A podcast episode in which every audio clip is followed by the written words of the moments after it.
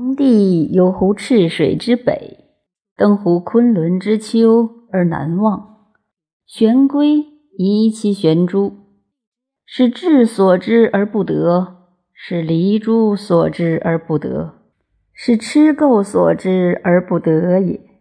乃使向往，向往得之。皇帝曰：“义哉！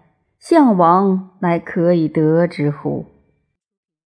尧之师曰许由，许由之师曰聂缺，聂缺之师曰王尼，王尼之师曰披衣。尧问于许由曰：“聂缺可以配天乎？吾借王尼以邀之。”许由曰：“待哉！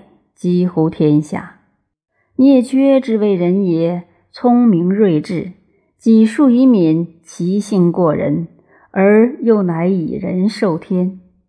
彼审乎经过，而不知过之所由生，与之配天乎？彼且成人而无天，方且本身而易行，方且尊治而火持，方且为序始，方且为物该，方且四顾而物应，方且应众疑。方却与物化而未始有恒，夫何足以配天乎？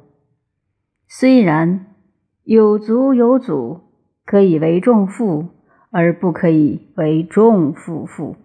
治乱之帅也，北面之祸也，南面之贼也。